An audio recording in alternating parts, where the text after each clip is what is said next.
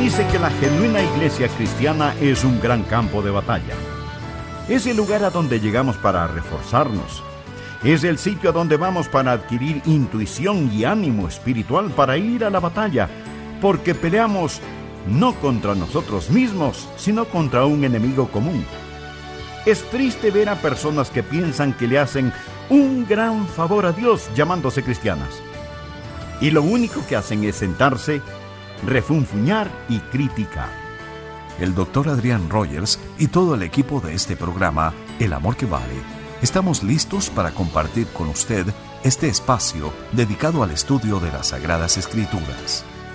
En nuestro programa anterior comentamos que las serpientes cascabel, según datos científicos, pueden morder, aunque le hayan cortado la cabeza. Las cifras dicen que 5 de cada 34 mordidas fueron ocasionadas por cascabeles que se supone estaban muertas. Satanás es como este tipo de serpiente, aunque fue vencido en el Calvario y Cristo cortó su cabeza. Él sigue mordiendo a sus víctimas con su poder diabólico. Amiga y amigo, vivimos en una guerra espiritual y usted no puede ignorar esta realidad. Así que lo que puede hacer es prepararse para resistir al enemigo y el Señor nos ha dado las escrituras para reconocer el peligro y actuar de la mejor manera. Enseguida, el doctor Adrián Rogers nos trae la segunda parte del tema Guerra Espiritual. Si usted no tiene paz ahora mismo, le voy a decir por qué no la tiene. No es debido a las circunstancias. Paz en la Biblia no es la eliminación de los problemas de la vida. Paz en la Biblia es el aumento del poder para enfrentar esos problemas. La Biblia dice, mucha paz tienen los que aman tu ley y no hay para ellos tropiezo. Ahora la única forma de vivir de esa manera es teniendo puesto el calzado de la paz. Eso es la preparación de las buenas nuevas de paz. Jesús hizo la paz con su sangre derramada en la cruz, y si usted no tiene esto, resbalará y caerá en la batalla. Mi amigo, he visto caer a mucha gente, no necesariamente por falta de integridad o de pureza, sino por falta de tranquilidad. Algo puede suceder. Una enfermedad, alguna desilusión, un revés financiero, un hijo descarriado. Y usted pierde su paz.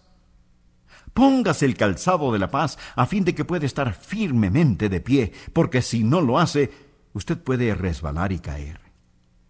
La siguiente pieza en la armadura de Dios es el escudo de la fe. Sabía que cuando Pablo escribió esta epístola, él se encontraba encadenado a un soldado romano. Y Pablo, mirando a ese soldado romano, seguramente pensó, aquí hay una lección espiritual que debo aprender. El soldado romano tenía un escudo que medía un metro veinte por sesenta centímetros.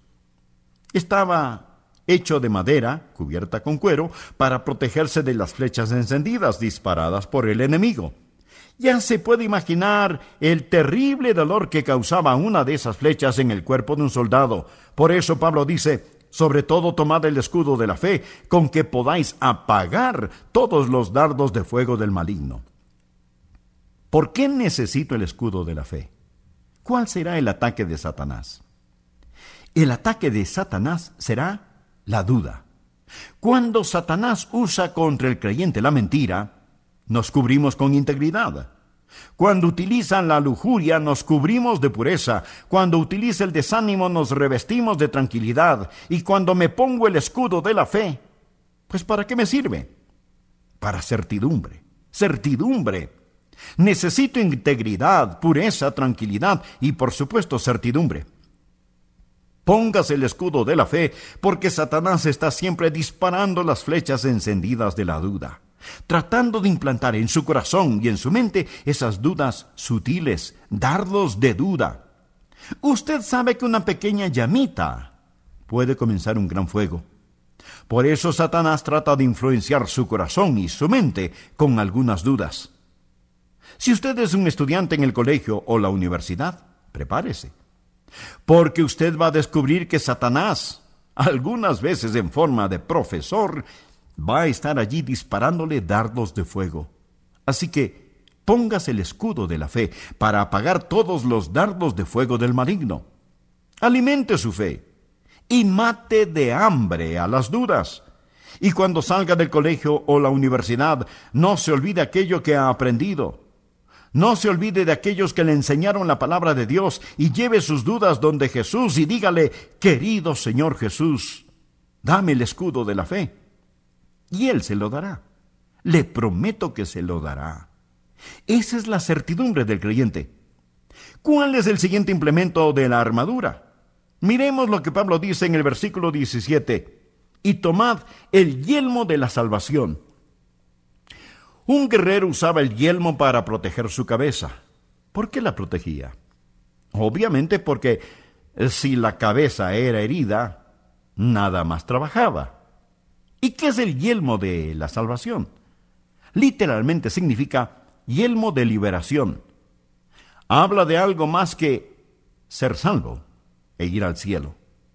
Habla de una mente bajo el control de Dios omnipotente. Cuando usted tiene la mente de Cristo, porque un creyente necesita mantener protegida su cabeza para poder pelear, habla de la cordura, de la sensatez, del sentido común del creyente. Cuando una persona se salva, por primera vez piensa correctamente. En el capítulo 8 de Lucas se relata la historia de un joven endemoniado. Jesús lo salvó y lo sanó. Y cuando la gente vino a ver lo que había sucedido, encontraron al joven sentado a los pies de Jesús, vestido y en su cabal juicio. Realmente una persona sin el Señor Jesucristo padece de cierta forma de demencia. No tiene la mente que Dios desea que tenga. Por eso usted debe ponerse el yelmo de salvación. Eso es cordura. Eso es proteger su mente. Ahora, véase vestido para la batalla. Hemos hablado acerca del adversario y dijimos que él es estratégico, que él es fuerte, que él es siniestro. Él es todas estas cosas. Por lo tanto, dice el apóstol, tomad toda la armadura de Dios. Hay que ceñirse el cinturón de la verdad. ¿Qué es eso? Eso es integridad. Hay que ponerse la coraza de justicia. ¿Qué es? Eso es pureza. Hay que ponerse el calzado de la paz. Eso es tranquilidad. Hay que protegerse con el escudo de la fe. Eso es certidumbre. Y hay que ponerse el yelmo de salvación. Eso es cordura. Pensar con la mente de Cristo. Ahora usted está listo para la batalla. Le diré algo interesante. Si usted mira cada una de las piezas de la armadura y piensa acerca del asunto, ellas representan a Jesús. O sea, usted se viste con Jesús. Algunas veces cuando salgo a caminar solo y quiero pensar en algo bueno, simplemente me visto con esa armadura y comienzo a analizarme. Adrián, eres íntegro, tienes pureza posees tranquilidad. Adrián, tienes certeza y cordura. Y cada pieza hay que ponérsela con oración, porque lo que usted está haciendo es realmente vistiéndose con el Señor Jesucristo. Hay otra cosa que deseo tome en cuenta. Hemos hablado acerca del guerrero y su adversario el diablo. Hemos hablado acerca del guerrero y su armadura. Ahora hablemos de esa armadura cristiana y su ataque. Debemos unirnos a la batalla. No es suficiente el solo ponerse la armadura, debemos involucrarnos en la pelea. Muchos de nosotros a lo mejor nos ponemos la armadura y nos quedamos sentaditos en casa. Unos pequeños niños estaban jugando, hablando y riéndose cuando la mamá vino y les preguntó, ¿Y qué están haciendo? Ellos respondieron, Oh, estamos jugando a la guerra. Y ella les dijo, bueno, no parece que ustedes están en una guerra. Y los chicos respondieron, es que todos somos generales. Pienso que muchos de nosotros queremos ser generales en vez de simples soldados, por eso jugamos a la guerra.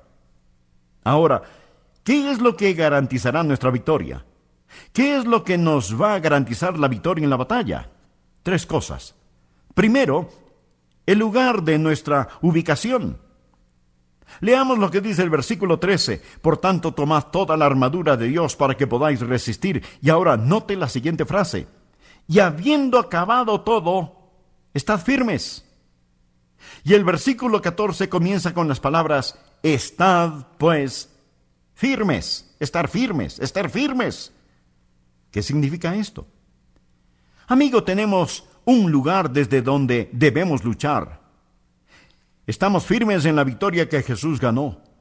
Notemos lo que dice el versículo 10, fortaleceos en el Señor y en el poder de su fuerza. Cuando usted es parte de esta batalla, usted está firme en la victoria que Jesús ya ganó. Esta es la razón por la que yo le digo a la gente que nosotros no peleamos por la victoria. Nosotros peleamos desde la victoria. Este es el lugar de nuestra ubicación. ¿Entiende esto? Porque si no lo entiende, usted no va a estar firme. Usted tiene que estar firme en la victoria que fue ganada en el Calvario. En Apocalipsis 12, 11 leemos, y ellos le han vencido por medio de la sangre del Cordero. Segundo, el poder de nuestra espada. En Efesios 6, 17 leemos, y tomad el yelmo de la salvación y la espada del Espíritu, que es la palabra de Dios. Hemos hablado acerca de toda la protección que brinda una armadura. Eso está bien. Es bueno tener un yelmo, es bueno tener una coraza, es bueno tener un escudo, pero mi amigo, usted necesita una espada, necesita meterse en la batalla. Y Dios le ha dado un lugar para estar firme, y Dios le ha dado una espada para que pelee. Tome la espada del Espíritu. Déjeme hablarle acerca del poder de nuestra espada, porque la espada del Espíritu es muy poderosa. No es como ninguna otra espada. No es la espada de Adrián, es la espada del Espíritu. Y la amo, la amo. En Hebreos 4:12 dice, porque la palabra de Dios, y esto significa la Biblia, es viva y eficaz, quiere decir viva y llena de energía, y más cortante que toda espada de dos filos. Yo amo la Biblia porque sé que hay un increíble poder en ella. Jesús estuvo ayunando por cuarenta días y cuarenta noches y el diablo se le acercó y le dijo, Bueno, si tú eres el Hijo de Dios, ¿por qué no haces que estas piedras se conviertan en pan? y Jesús sacó su espada y dijo, Escrito está, no sólo de pan vivirá el hombre, sino de toda palabra de Dios. Y Satanás viene otra vez para tentarle, y nuevamente Jesús dice, Escrito está, escrito está. Tres veces Jesús venció a Satanás con la bendita espada de la palabra. Tercero, la provisión del Espíritu. Una vez que usted está firme en su lugar, vestido con la armadura, firme en el trabajo, terminado del Calvario, usted toma la palabra de Dios, que es la espada del Espíritu, y mira hacia el cielo por provisiones. Vea lo que dice el versículo 18. Orando en todo tiempo con toda oración y súplica en el Espíritu, y velando en ello con toda perseverancia y súplica por todos los santos. Ahora, de la oración en el Espíritu es de donde vendrán sus provisiones. Cada guerrero necesita provisiones. Cada guerrero necesita un comandante en jefe para que lo guíe y lo dirija. Y cuando usted va hacia el campo de batalla, usted permanece en el trabajo terminado del Calvario. Toma la palabra de Dios que es la espada del Espíritu, y usted ofrece sus oraciones a su comandante celestial, orando siempre con toda oración y súplica, en el Espíritu no solo diciendo palabras incomprensibles. Es el Espíritu quien dirige sus oraciones. Es el Espíritu que entiende lo que Satanás quiere hacer. Usted no lo entiende, pero el Espíritu sí. Una vez estuve en Colorado. Ahí tengo un general amigo mío que ayudó a nuestro país en el liderato del Comando Espacial Estratégico. Ellos se encargan de mantener los satélites en el espacio sobre la Tierra en órbitas sincronizadas satélites espías, satélites militares, el comando espacial. Entré en un pequeño cuarto para recibir instrucciones y fue algo increíble.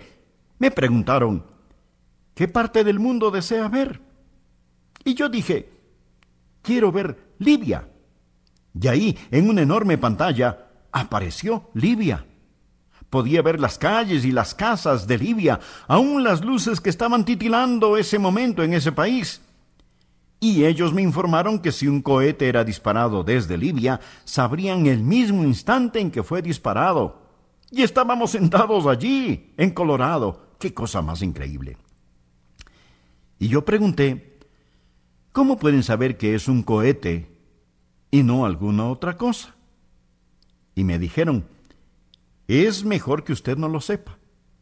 Pero yo insistí, ¿pero por qué no? Y me contestaron, porque si se lo decimos, tenemos que matarlo. Yo rápidamente dije, bueno, no, no, no quiero saberlo. Y, y no pude dejar de pensar que desde el espacio nos están vigilando. Amigo, déjeme decirle algo. Tenemos un comandante que vive más allá y que sabe todo lo que está sucediendo. Él sabe lo que el enemigo está haciendo. Por lo tanto, nosotros permanecemos en contacto con nuestro comandante espacial, orando siempre con toda oración y súplica en el Espíritu. Ahora es importante que entendamos esto.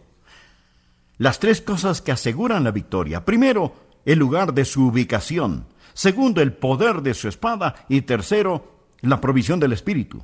Siempre orando con toda oración y súplica en el Espíritu. La espada es la espada del Espíritu. Él es el que sabe cómo manejar, cómo utilizar esa espada.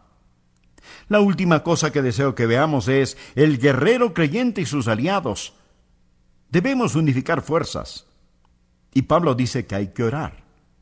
Leamos los versículos 18 y 19 orando en todo tiempo con toda oración y súplica en el Espíritu, y velando en ello con toda perseverancia y súplica por todos los santos y por mí, a fin de que al abrir mi boca me sea dada palabra para dar a conocer con denuedo el misterio del Evangelio. Pablo era un guerrero, pero él sabía que no peleaba solo. Él sabía que necesitamos orar los unos por los otros porque peleamos los unos con los otros. No somos un ejército de un solo hombre. Usted no es un ejército de un solo hombre. Oh, pero si usted se cree autosuficiente, entonces tendrá que pelear solo. Pero ¿sabe lo que la Biblia dice al respecto? Que uno perseguirá a mil y dos harán huir a diez mil. Hay una sinergia que trae una divina energía cuando luchamos juntos y estamos en esta batalla juntos. Yo le necesito a usted y usted me necesita. Por lo tanto, debemos entrelazar nuestros brazos, unir nuestras fuerzas y luchar juntos. Se dice que la genuina iglesia cristiana es un gran campo de batalla. Es el lugar a donde llegamos para reforzarnos. Es el sitio a donde vamos para adquirir instrucción y ánimo espiritual para ir a la batalla, porque peleamos no contra nosotros, sino juntos contra un enemigo común. Sin embargo, nada más triste que ver a personas que piensan que le hacen un gran favor a Dios llamándose cristianas, y lo único que hacen es sentarse, refunfuñar y criticar. Nunca se unen a la batalla, piensan que pueden permanecer neutrales. Amigo, esta es una batalla. Y quiero darle a conocer algunas cosas. Primero, Usted escoge lados cuidadosamente porque si usted no sigue a Jesús, está en el lado perdedor. Segundo, usted examina su corazón y se asegura que tiene puesta la armadura de Dios. Tercero, no trate de ser neutral, no puede serlo. Esta es una batalla hasta las últimas consecuencias, y Jesús mismo dijo, el que conmigo no está, contra mí es. Cuarto, regocíjese en la victoria y viva victoriosamente cada día. Gracias a Dios, usted puede caminar en victoria. Amigo, escúcheme atentamente. ¿Cuántos de ustedes pueden decir, Pastor Rogers, he recibido al Señor Jesucristo como mi Salvador personal y Señor? Dios ha perdonado mis pecados, Dios me ha salvado y el Espíritu Santo da testimonio a mi espíritu que ahora soy su Hijo. He confesado públicamente mi fe en Jesús y le he obedecido bautizándome. Y ahora estoy viviendo por Jesús victoriosamente en el compañerismo de una iglesia bíblica neotestamentaria. Si usted puede contestar afirmativamente, que Dios le bendiga. Ahora, si usted no puede identificarse con estas palabras, con todo amor quiero decirle lo siguiente. Eso quiere decir que usted nunca ha recibido a Cristo, nunca ha sido salvado. O tal vez sí ha recibido a Cristo, pero tiene dudas. No tiene absoluta seguridad de su salvación. Otros, habiendo sido salvos, por alguna razón no son obedientes acerca del bautismo. De paso diré que el bautismo no salva, pero si usted es salvo, debe ser obediente. Si no es obediente, nunca tendrá la victoria que necesita. Y algunos que sí se han bautizado no están sirviendo a Jesús en una iglesia bíblica local. Por alguna causa su corazón se ha enfriado, por alguna razón se siente fuera de lugar, no habiendo encontrado su sitio para servir. Bueno, si alguna de estas cosas son verdad en usted, deseo orar por usted ahora. Padre eterno, oro por aquellos que hoy mismo necesitan tomar una decisión. Tal vez algunos necesitan ser salvos, otros necesitarán la seguridad de su salvación. Muchos otros necesitan dar el paso de obediencia del bautismo y otros más deben buscar membresía en una iglesia bíblica. Lo que sea, Señor, los presento delante de ti y oro para que tú, querido Espíritu Santo, abras esos corazones para que acepten a Cristo como Salvador. Amigo, si usted todavía no es salvo, le invito a que entregue su corazón a Jesús, diciendo esta sencilla oración. Querido Dios, yo sé que tú me amas y que quieres salvarme. Jesús, tú prometiste que me salvarías si confío en ti. Y así lo hago ahora, confío en ti. Creo que tú pagaste por mis pecados con tu preciosa sangre en la cruz del Calvario. Gracias. Creo que Dios te levantó de la muerte. Y ahora por fe te recibo en mi corazón como mi Salvador y Señor. Toma el control de mi vida. Comienza a hacerme la clase de persona que quieres que sea. Y porque tú moriste por mí, yo viviré para ti. No ya para salvarme sino porque tú ya me salvaste. Señor, dame el coraje para confesarte públicamente y nunca avergonzarme de ti. En tu santo nombre oro. Estimado amigo o amiga, si oró de todo corazón y le entregó en arrepentimiento su vida a Cristo Jesús, escríbanos para regocijarnos y orar por usted. Estamos tan felices que haya sintonizado nuestro programa. Gracias por escuchar hoy al doctor Adrián Rogers en la voz del pastor Lenín de Llanón. Oramos que este mensaje le haya bendecido y que le ayude a comprender aún más que el Señor Jesucristo es el amor que vale. Si desea más información acerca de cómo obtener este mensaje en audio cinta o casete, o cómo adquirir materiales que le ayudarán a crecer y fortalecer su vida cristiana, dentro de los Estados Unidos, sírvase llamarnos al 1-800-647-9400. Se le atenderá en español las 24 horas del día. Cuando nos llame, no se le olvide solicitar nuestro catálogo gratuito o visite nuestra página de internet www.elamorquevale.org. En esta página usted podrá comprar dichos materiales con su tarjeta de crédito. Nuestro público internacional también puede escribirnos a El Amor que Vale, PO Box 38400, Memphis, Tennessee 38183, Estados Unidos. Gracias por estar con nosotros hoy. Soy Milton de los Santos. Acompáñenos en nuestro próximo programa, donde juntos nuevamente estudiaremos la palabra de Dios para descubrir más acerca de su amor eterno, el amor que vale.